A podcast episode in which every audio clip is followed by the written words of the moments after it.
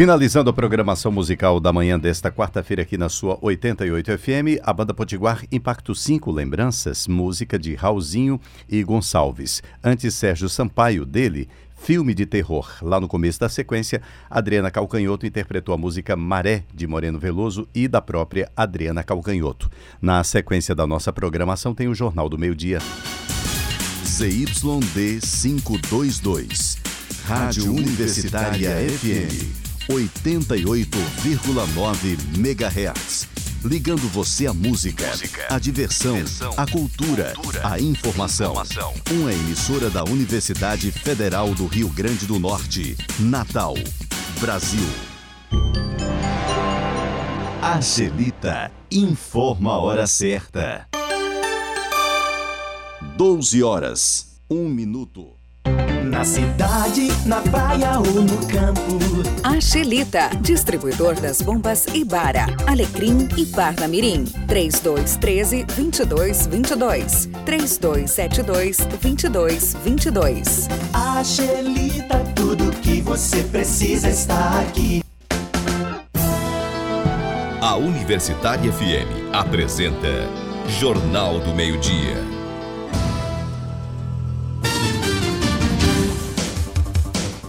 Boa tarde. Prefeitura divulga programação completa do São João em Natal. Secretaria de Mobilidade Urbana afirma que edital de licitação do transporte público sai em julho.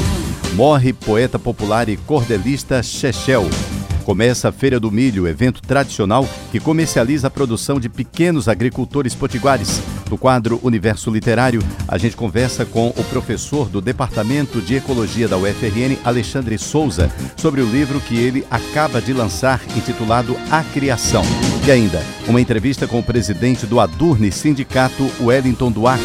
O assunto é o ato nacional que acontece amanhã em defesa da educação. Meio-dia, dois minutos na capital Potiguar.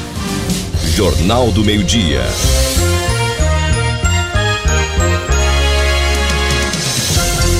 A Secretaria Municipal de Mobilidade Urbana afirmou que o novo edital para a licitação dos transportes públicos de Natal deve ser divulgado até meados de julho. Nenhuma empresa demonstrou interesse pelas últimas licitações. A nova licitação prevê dois lotes para cobrir todas as regiões da capital, com cada um possuindo 37 linhas de ônibus. As linhas do lote 1 vão atender as zonas sul e oeste, enquanto as do lote 2 ficarão responsáveis pelo atendimento das zonas zonas norte e leste. A licitação prevê também a implementação de veículos adaptados e equipados com ar-condicionado, câmbio automático e também motor traseiro. Além disso, prevê linhas noturnas com funcionamento diário entre a meia-noite e as 5 horas da manhã. Outra exigência é renovação da frota, que deve ter prazo máximo de quatro anos de uso. Atualmente, a capital conta com uma frota de 624 ônibus operando em 78 linhas por toda a cidade. Após a grande mobilização nacional em defesa da educação feita no dia 15 de maio, mais um ato foi convocado por entidades estudantis e sindicais. O objetivo é lutar contra os cortes no orçamento das universidades e institutos federais.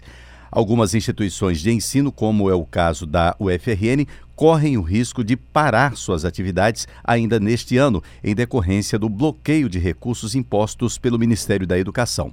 Sobre os cortes e o ato de amanhã, a repórter Camila Tuênia conversou hoje com o presidente do Adurne Sindicato, professor Wellington Duarte. Acompanhe a entrevista. Assembleias, panfletagens, plenárias e atos têm movimentado o país e principalmente as universidades e institutos federais desde o dia 30 de abril, quando foi anunciado pelo governo Bolsonaro um corte de verbas na educação federal que chega a ser de 40% em algumas instituições. Acusados de fazer balbúrdia nas universidades, estudantes estão se organizando contra os cortes e se unindo a organizações sindicais de trabalhadores. E amanhã será mais um dia de paralisação e mobilização em defesa da educação. Será o terceiro ato convocado só neste mês. O Adurne Sindicato, que representa os professores da UFRN, está desenvolvendo uma programação de atos desde o anúncio dos cortes e amanhã vai participar do protesto nacional. Para saber mais sobre as ações aqui em Natal e sobre os impactos das medidas do presidente Bolsonaro, eu converso agora com o presidente do Adurne Sindicato, o Wellington Duarte. Boa tarde, professor. Boa tarde. Professor, o que está ameaçado com essa medida do governo Bolsonaro de cortar investimentos da educação? Olha, a ameaça concreta que a gente sente no dia a dia é o sucateamento das universidades, o comprometimento das ações de graduação, de pós-graduação, de extensão, quer dizer, o conjunto das atividades da universidade ficam comprometidas com esse brutal corte. E é preciso explicar, porque as pessoas, não, ou as que entendem ou fazem de maneira distorcida, que o corte do orçamento no custeio é a sobrevivência física da universidade. E o corte de, dos investimentos, que foi mais de 40%, ela impede que a universidade faça o que ela tem de fazer, que é ajudar o desenvolvimento do Rio Grande do Norte.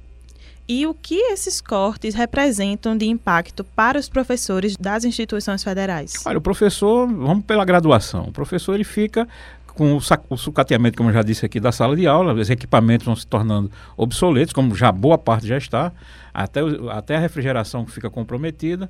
Na parte da pós-graduação, você não consegue mais desenvolver a pesquisa e nem ampliar as ofertas de vaga. E na extensão, você encolhe a participação da universidade nos diversos segmentos sociais. As pessoas é, deveriam saber, ou, ou devem saber, que a Universidade Federal do Rio Grande do Norte não está dentro dos muros ela participa ativamente é, do processo de desenvolvimento econômico e social do Rio Grande do Norte, especificamente aqui em Natal, devido ao tamanho da, da UFRN aqui dentro do, desse município. E qual a programação proposta pelo Adune Sindicato em mobilização para esse ato de amanhã? Olha, como o Adune Sindicato está apoiando o movimento que é encampado pelos alunos, nós convidamos os professores já há algum tempo e agora nós colocamos mais uma vez que amanhã os professores venham para a universidade, Agora, ao invés de ele dar aquela aula tradicional, eles uh, utilizem todo o seu arsenal de mobilização para conversar com os estudantes, dar aula pública, é, fazer qualquer tipo de atividade que, que dê impulso a essa atividade dos alunos. Né? E à tarde a gente se reunir numa grande manifestação cívica ali em frente ao IF da, perto do Midway. Qual a importância, na sua opinião, de unir essa pauta entre trabalhadores, estudantes, técnicos, professores das instituições? Eu digo a você o seguinte: eu já uma pessoa de certa idade, tenho um filho, é, esse filho vai ter filhos, e todos eles de uma forma ou de outra, entram e atravessam a Universidade Federal do Rio Grande do Norte. Então, essa universidade, ela faz parte da vida da, do município, do estado, e, portanto, defendê-la agora unificada com os estudantes nesse momento é fundamental para a sobrevivência econômica do Estado e para a própria sociedade em si. A mobilização nas ruas pode fazer o presidente voltar atrás na decisão desses cortes na educação? Olha, para mim o objetivo das mobilizações é mostrar para todo o conjunto da sociedade a insatisfação para conversar com a sociedade, para mostrar efetivamente o que é que significam os cortes e a partir daí você influenciar o parlamento a rever todo esse conjunto de absurdas decisões tomadas por esse governo. Eu estou conversando com o presidente do Adurne Sindicato, professor Wellington Duarte, sobre as mobilizações em defesa da educação que acontecem amanhã em todo o país. Professor, como o senhor avalia essa gestão do, do governo Bolsonaro até hoje? é catastrófica sob todos os aspectos. Nós, eu sou economista e a gente vendo os dados econômicos mostra que o Brasil está entrando numa fase de depressão econômica. Ou seja, todos os indicadores econômicos estão para baixo, os indicadores sociais piorando e este governo não apresenta um projeto de nação. É a, a retórica do, do, governo Bolsonaro é de em, embate e de retrocesso. Esse é, esse é o programa de governo de Bolsonaro. Infelizmente, os 55 milhões que votaram nele tão, for, deram a oportunidade dessa figura é, ser agora chefe de Estado da nação para além desses cortes na educação, ele também quer aprovar a reforma da Previdência, não é isso? isso? Na sua opinião, o que Bolsonaro quer construir para o Brasil com essas duas medidas? Olha, não sei o que é que ele quer, mas eu sei o que é que vai acontecer se, a, se essa reforma passar. Uma grande expansão da miséria, uma grande retirada dos jovens do mercado de trabalho e não vai resolver o problema da dívida pública, porque o problema da dívida pública é recessão econômica a, a questão da receita das, da Previdência está relacionada diretamente ao emprego. Você tem hoje 20, é, 13 milhões de desempregados, fora os desalentados, etc. Só no Rio Grande do Norte são 645 mil pessoas que não contribuem com a Previdência. Então, basta ver isso aí para você entender qual é o problema da Previdência, que na verdade é o problema da economia. Está previsto para junho, não é? Uma greve geral, uma nova mobilização.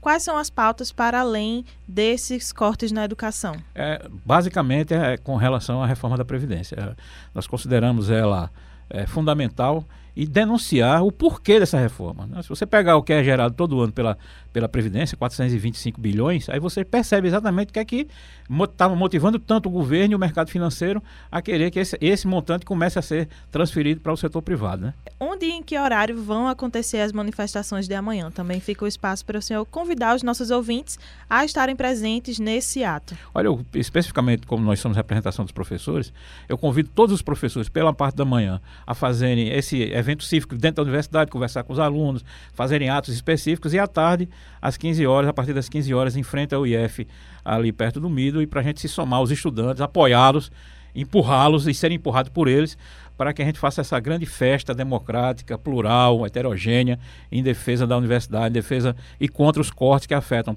toda a cadeia da educação. Ok. Eu acabei de conversar com o professor da UFRN e presidente do Adurne Sindicato, Wellington Duarte, sobre a paralisação nacional em defesa da educação que acontece amanhã. Muito obrigada pela entrevista, Wellington. Estou à disposição. Camila Tuênia para o Jornal do Meio-Dia.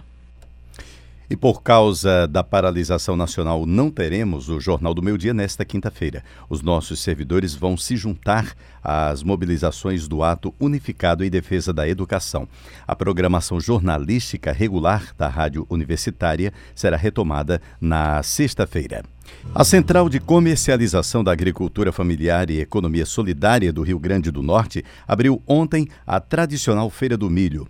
E na manhã de hoje, a repórter Thalia Varela esteve lá. Acompanhe a reportagem. Canjica, pamonha, bolo de milho, milho assado ou cozido. Essas são apenas algumas comidas feitas com o alimento mais tradicional e símbolo das festas juninas em todo o país, o milho. Durante esse período, muitas pessoas não abrem mão de comer essa iguaria tipicamente nordestina. E a SECAFES, Central de Agricultura Familiar e Economia Solidária do Estado, aproveita a época e a produção dos pequenos agricultores para realizar, desde 2017, a Feira do Milho. O evento oferece a oportunidade de comercialização do produto com o menor preço para o cliente. Quem estava na feira hoje era a aposentada Maria Luísa, de 81 anos. Ela não abre mão de escolher o milho e preparar a canjica todos os anos. Aqui tem muito para a gente escolher, né? Tem canto que vende só aquele pouquinho, a gente pode escolher. Tem que fazer, cozinhar, fazer canjica, pamonha, e é muito bom, e eu gosto muito. E, e a gente tem que fazer para vender também. Este ano a Feira do Milho começou um pouco mais cedo, e o esperado é que dure até o começo de julho. Até o momento, seis tendas estão comercializando o alimento nas SECAFs, mas antes do início das festas de São João, cerca de 14 famílias devem vender milho no local. A coordenadora administrativa da SECAFES, Suerda Soares, destaca o que diferencia o milho da agricultura familiar dos demais comercializados nos supermercados a importância, porque é um alimento mais de qualidade maior, um alimento que você sabe a procedência dele. Você indo na central, conversando com o agricultor, ele pode lhe dizer como é produzido, quando foi colhido aquele produto. Então, assim, é um, é um produto que tem procedência, tem qualidade e o, o consumidor tem segurança no que está consumindo. O comerciante José Luiz Herculano, mais conhecido como Neguinho do Milho, vende o produto há mais de 20 anos. Ele decidiu começar as vendas um pouco mais cedo este ano, para aproveitar a boa safra de 2019. Para quem quiser no preço, milho, você vem, você vem para cá, para a Feira do Milho. Que aqui tem milho de todo preço. Tem milho do dia, tem milho chegando no, do milho do, do interior, tem milho para canjica, tem milho para pamonha, tem milho para assar, para cozinhar. Então o cliente fica rodado. Pechincha num canto, pechincha em outro, até der certo comprar. Ricelli Salles é vendedor autônomo e um dos comerciantes da Feira do Milho. Ele fala sobre as expectativas de venda para 2019. E em relação à expectativa para a Feira do Milho, estou aqui desde ontem. A feira foi aberta ontem, né? E a expectativa é que a gente venda bastante esse ano, entendeu? O milho está mais em conta esse ano, não está aquele preço acima, né? Temos bastante milho já na feira e a expectativa é que seja um ano bom, né? De venda. A Feira do Milho tem impacto positivo na renda das famílias e na receita das SECAFs. De acordo com a coordenadora administrativa da central, Suerda Soares, neste período, o local comercializa o dobro do que vende ao longo de todo o ano. É, a gente chega a quase 2 milhões aí de milho que circula ali dentro e a nossa receita passa de meio milhão. Então, assim, é um impacto positivo. E para a Central Eletrofamiliar, o impacto é porque a Central representa mais uma oportunidade de um espaço de comercialização. Então, os agricultores que estavam em feiras livres, vendendo para atravessador, agora ele tem o ponto fixo dele. A feira funciona todos os dias, no estacionamento da Central de Comercialização da Agricultura Familiar, localizada entre as avenidas Capitão Morgouveia e Jaguarari.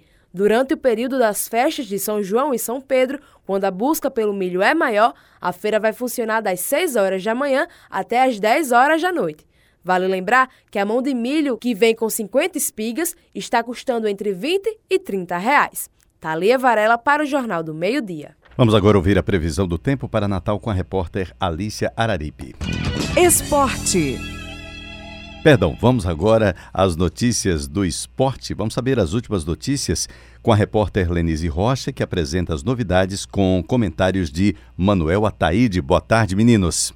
Boa tarde, Dinaldo. Boa tarde, ouvintes do Jornal do Meio Dia. E a gente começa o nosso esporte de hoje falando sobre uma decisão mais fora de campo e que é um pouco prejudicial para o esporte potiguar. Não é isso, Manuel? Boa tarde. É isso mesmo, Lenise. Boa tarde. Boa tarde a você, ouvinte.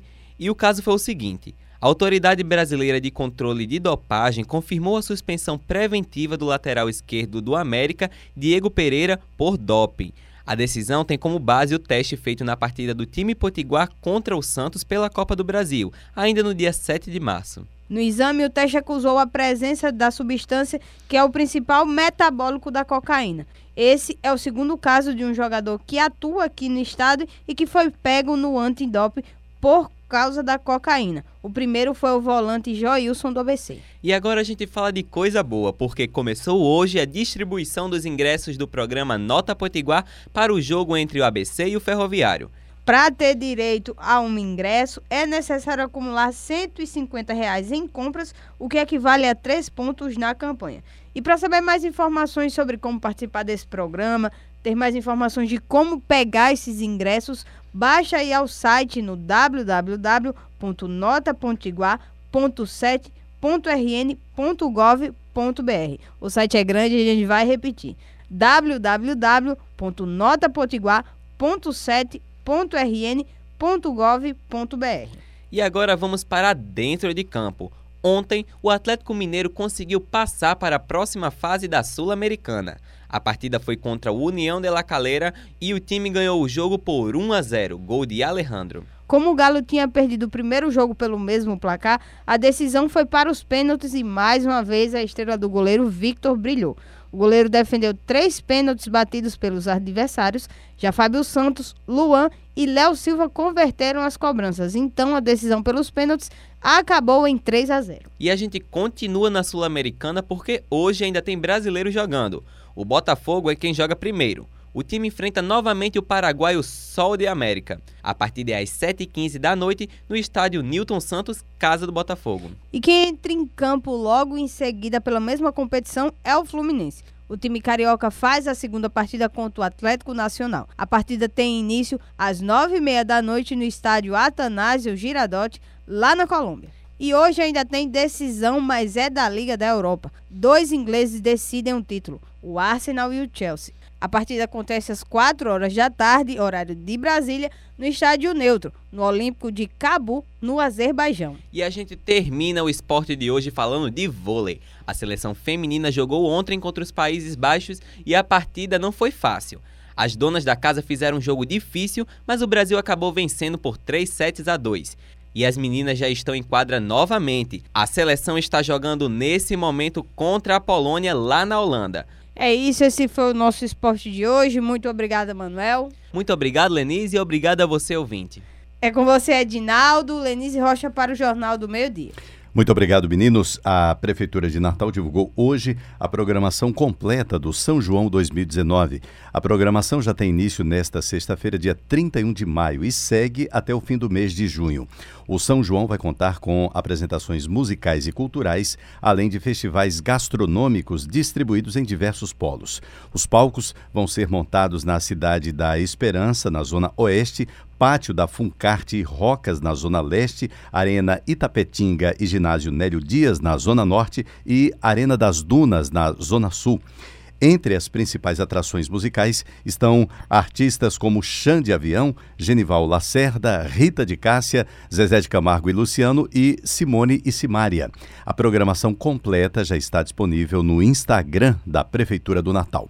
Agora sim, vamos ouvir a previsão do tempo para Natal com a repórter Alícia Araripe. Previsão do tempo. Sol entre nuvens nesta quarta-feira em Natal e a previsão para o restante do dia é de pancadas de chuva forte a qualquer momento. A temperatura máxima atinge os 30 graus, com a sensação térmica de 32.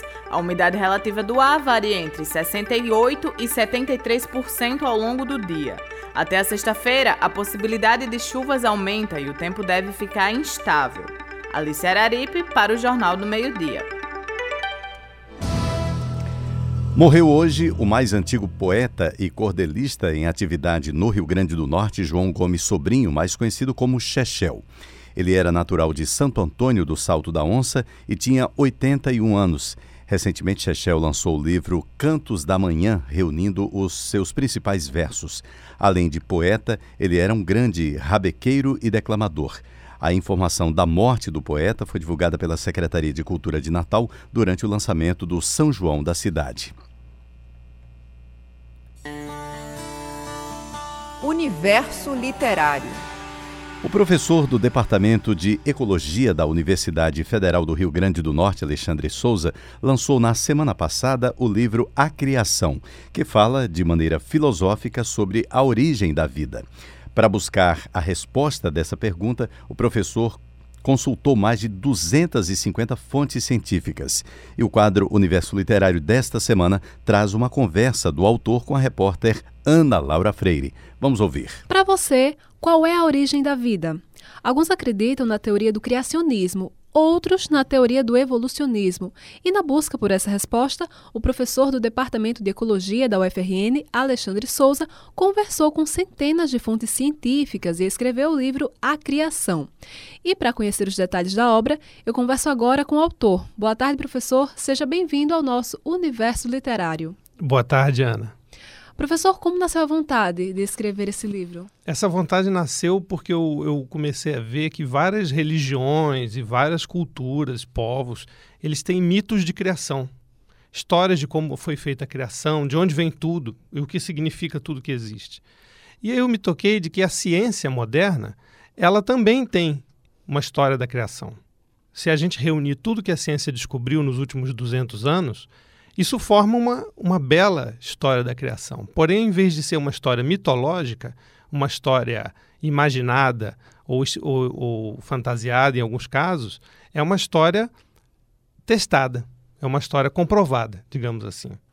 Então eu falei, vou reunir esse material para contar qual seria essa história científica da origem de tudo. E como está organizada a estrutura dele? A estrutura desse livro é bem diferente de um livro comum, porque ele primeiro ele todo ele é dividido em tópicos, porque a leitura fica bem leve, porque como é muito muita informação, eu reuni mais de 250 fontes científicas, como você disse. Então, é, para não ficar uma leitura maçante, ao contrário, para ela ficar leve, fácil, eu dividi em tópicos, capítulos curtos e diálogos. Justamente, eu ia falar sobre isso agora. O senhor é professor aqui da universidade e qual foi a linguagem utilizada no livro? Foi filosófica ou foi científica? Foi uma linguagem de comunicação com a pessoa comum antes de, acima de tudo. Então eu procurei não usar aquele cientifiquez, né, que a gente fala, aquelas linguagens técnicas difíceis. Eu procurei usar como se fosse uma conversa entre duas pessoas. E aí nessa conversa, as ideias descobertas e conceitos que a ciência fez foi, vão sendo introduzidos e discutidos, inclusive com questionamentos e dúvidas.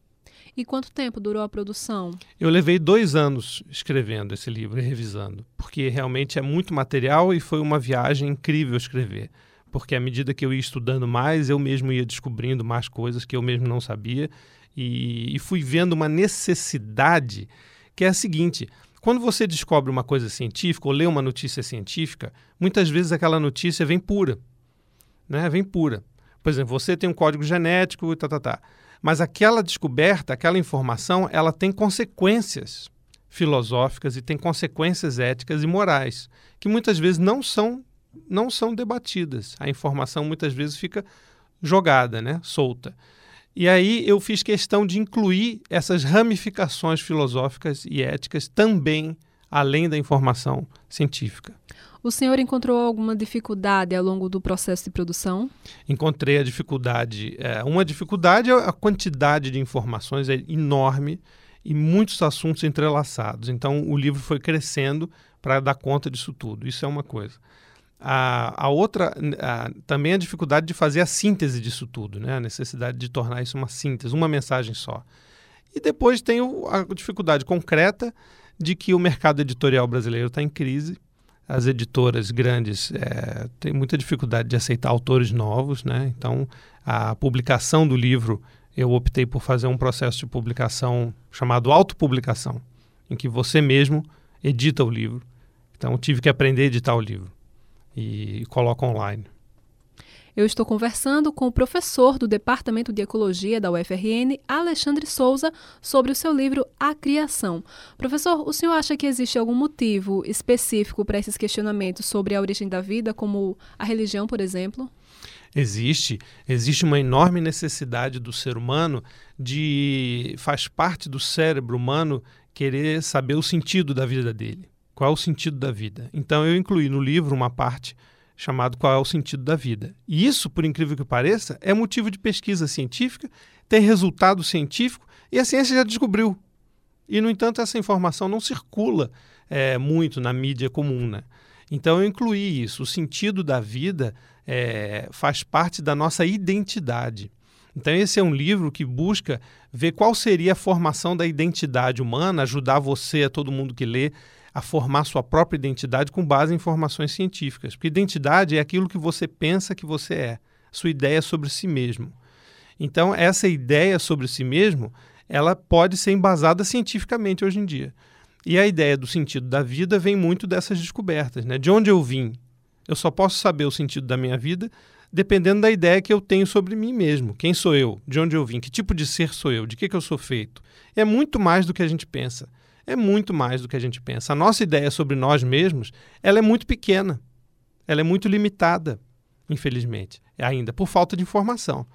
Então, o sentido da vida que está ligado a uma religiosidade não formal, a uma espiritualidade não ligada a nenhuma religião, vem do fato de que a gente tem necessidade de sentir um sentido nessa vida. E esse sentido, ele está no nosso cérebro.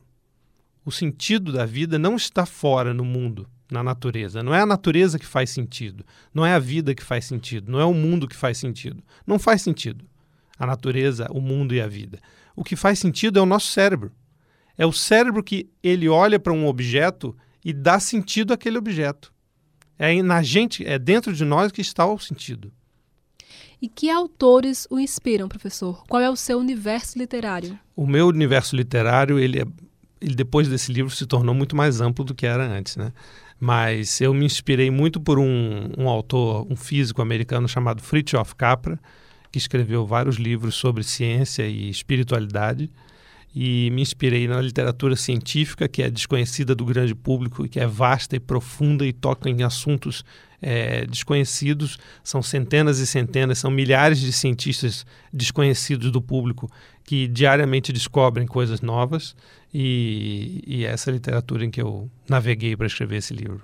O livro já foi lançado, não é mesmo? Como é que foi o lançamento? Eu, o lançamento, como eu, como eu optei pela autopublicação, o lançamento ele foi diferente também do normal. Ele foi lançado no site da livraria Amazon. Então, ele é lançado no amazon.com.br. Quando você entra lá, ele está disponível tanto quanto como e-book, como livro eletrônico para você ler no celular, no tablet, no, no computador como ele está disponível também no site da livraria Amazon em inglês, amazon.com, e em espanhol, amazon.com.es. Ele está disponível também em papel, só que sob demanda.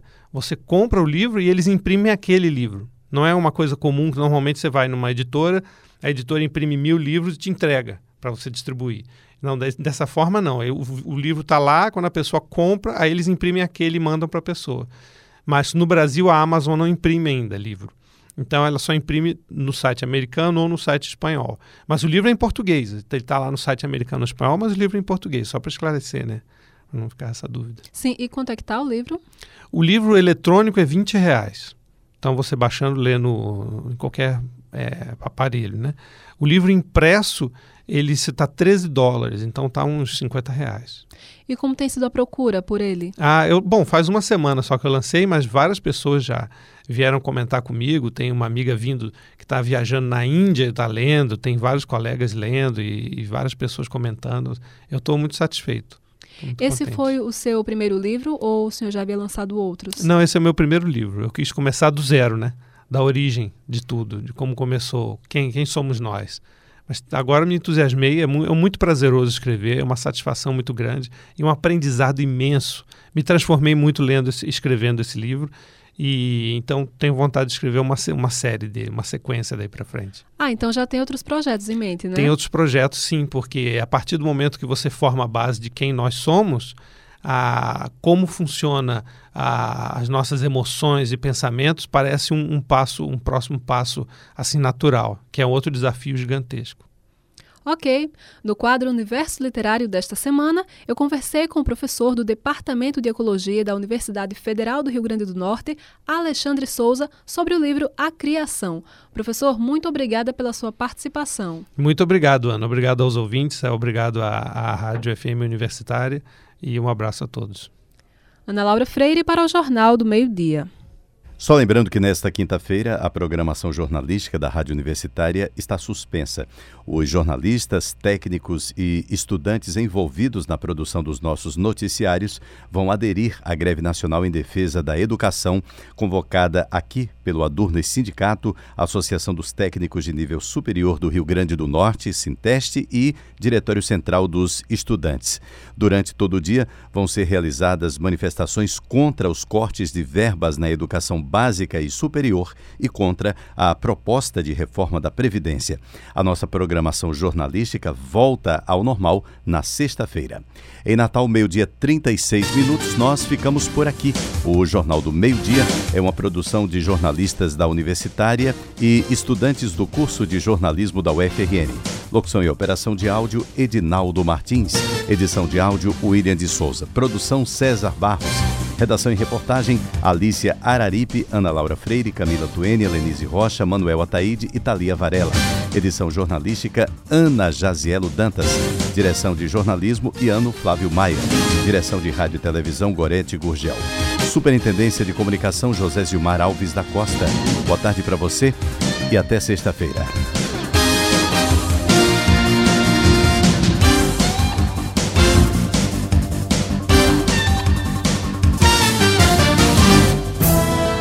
Jornal do Meio-Dia.